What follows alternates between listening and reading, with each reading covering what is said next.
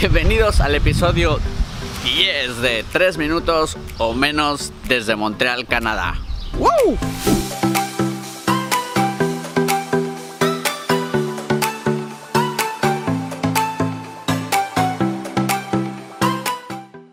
My friend, en esta ocasión estamos transmitiendo desde la hermosísima y fría ciudad de Montreal, en Canadá. Yo no sé cómo le hacen para... Está. Pues listo, my friend, vamos a intentar sacar este programita de 3 minutos o menos. Nunca me sale de 3 minutos, no sé por qué le digo 3 minutos o menos.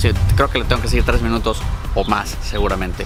Pero bueno, en esta ocasión vamos a hablar de algo muy interesante que es cuando las empresas tienen que contratar a la persona que va a llevar tus redes sociales, a, a la persona que va a hacer la gestión de las redes sociales y en esta ocasión te voy a decir cuáles son las características que esta persona tiene que tener para que la escojas y todo salga perfecto. Así que comenzamos.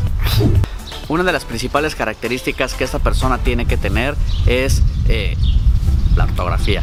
Es bien interesante eh, cómo las personas que, eh, ya digo, community managers, que tratan y tratan de eh, poner su, su, su huella, su estilo eh, eh, en, la forma en cómo escriben los contenidos, el error principal que tienen es que tienen una ortografía fatal. Así que eh, la persona que lleve esto tiene que tener muy buena ortografía.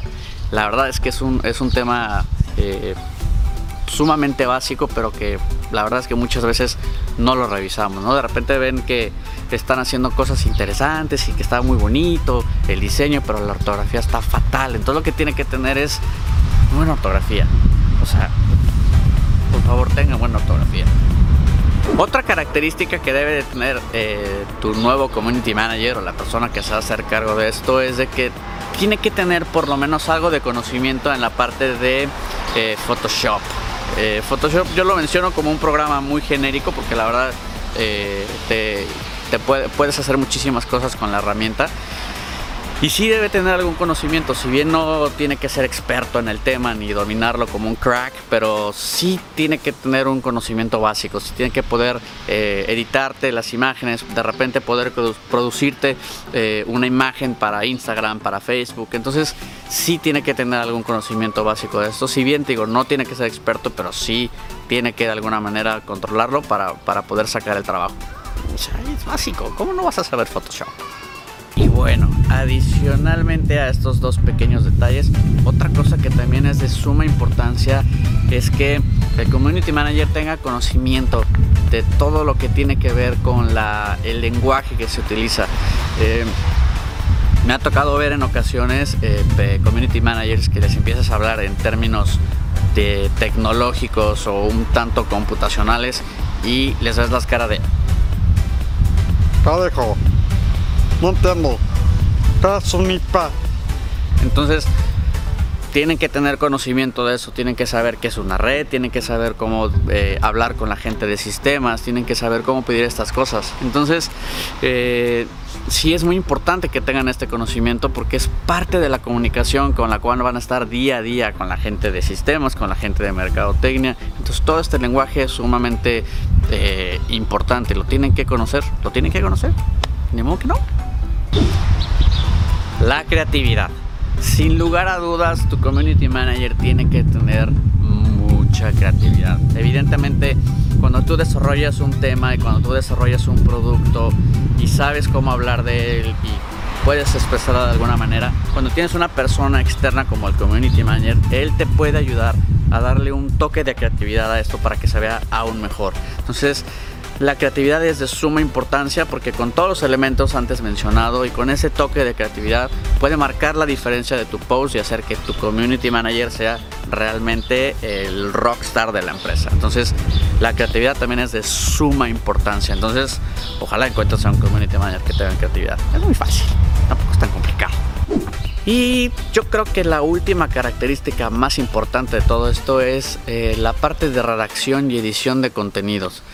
Es lo más importante. Entonces, eh, yo creo que hoy en día es muy fácil poder este, identificar a la persona que tiene esta habilidad.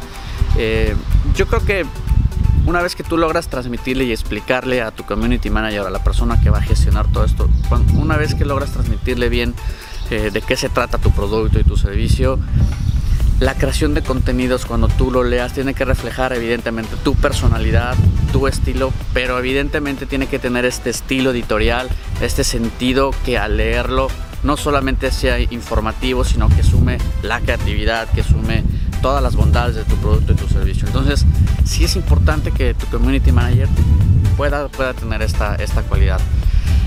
Realmente está haciendo mucho frío.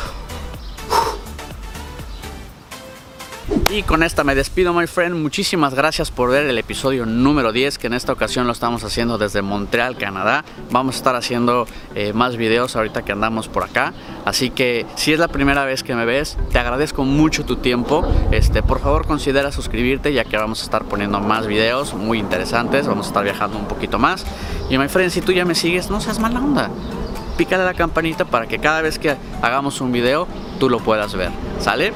Y te agradezco mucho tu atención y tu tiempo y recuerda que deseo que tengas un día muy, pero muy chingón. Bye.